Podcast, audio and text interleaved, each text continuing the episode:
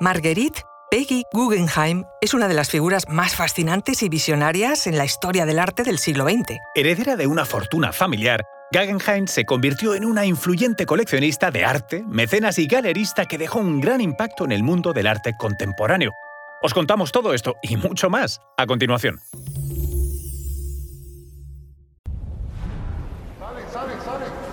Conoce mejor al equipo que protege nuestras costas.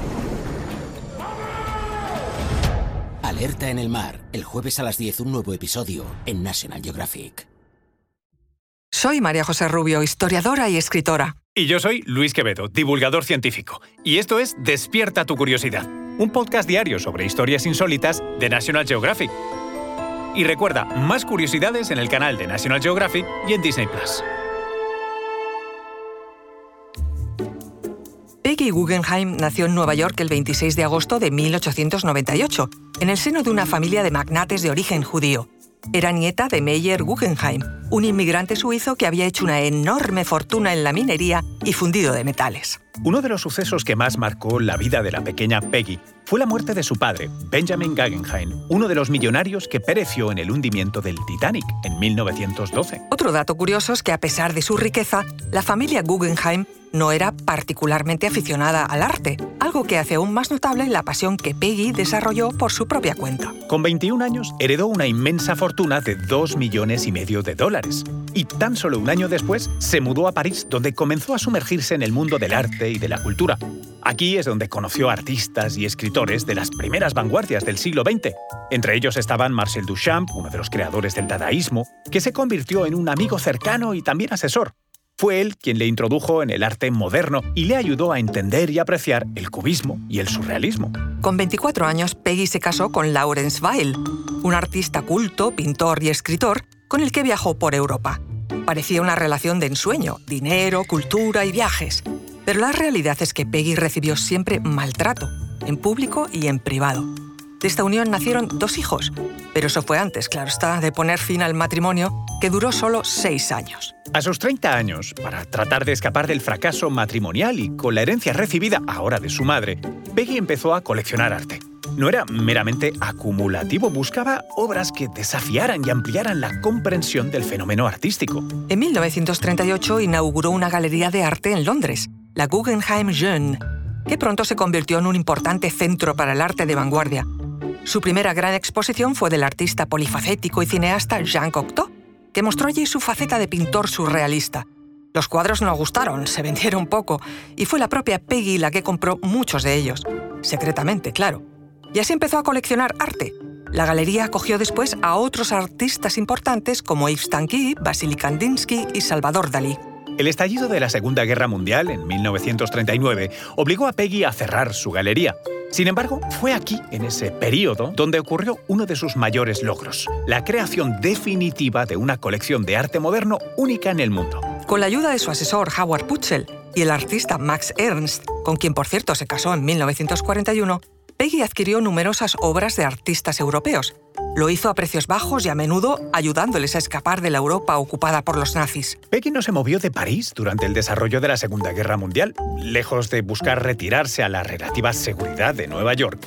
Alquiló un apartamento y ahí comenzó su adquisición de obras. Su lema fue una pintura al día. Con el ejército alemán entrando por el norte del país, lo que menos faltaba eran vendedores.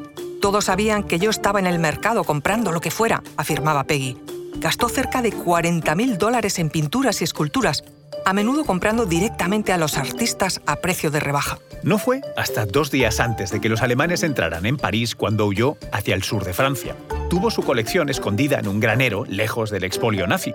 Lo hizo porque el Museo del Louvre se negó a acoger los cuadros de Peggy en sus almacenes por parecerles demasiado modernos como para arriesgar su dispositivo de seguridad en conservarlos. Finalmente tuvo que escapar a Estados Unidos en 1941. En 1942, en Nueva York, Peggy abrió la galería Art of the Century.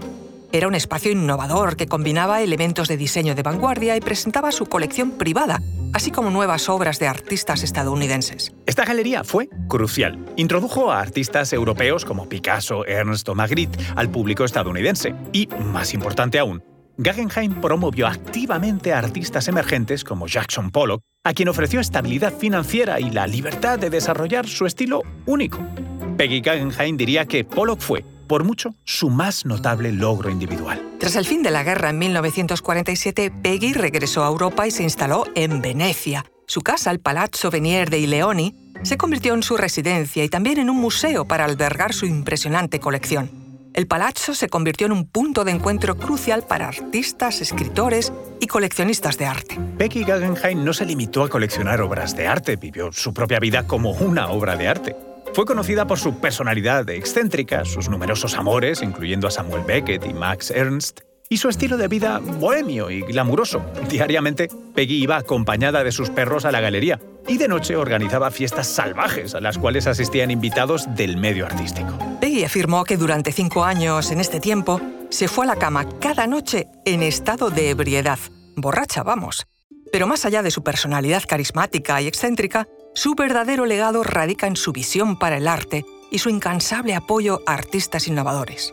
Peggy Guggenheim falleció el 23 de diciembre de 1979, en la ciudad de Padua, en Italia. Hasta el final de sus días se mantuvo activa en el mundo del arte, siendo una defensora apasionada de las vanguardias. Su colección, ahora parte de la Fundación Solomon R. Guggenheim, sigue siendo una de las más importantes del arte contemporáneo en el mundo. El impacto de Peggy Guggenheim en el arte del siglo XX es incalculable. Fue mucho más que una coleccionista, fue una visionaria del arte que proporcionó una plataforma para que los artistas experimentaran con libertad y pudieran exhibir sus obras más audaces. Poco antes de morir, Peggy escribió, Miro hacia atrás mi vida con gran alegría. Veo que ha sido una vida muy exitosa. Siempre hice lo que quise y nunca me importó lo que los demás pensaran. Liberación de la mujer, yo era una mujer liberada antes de que hubiera un nombre para eso.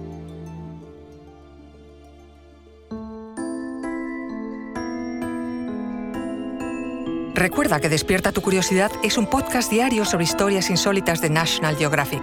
Disfruta de más curiosidades en el canal de National Geographic y en Disney Plus. No olvides suscribirte al podcast si has disfrutado con nuestras historias.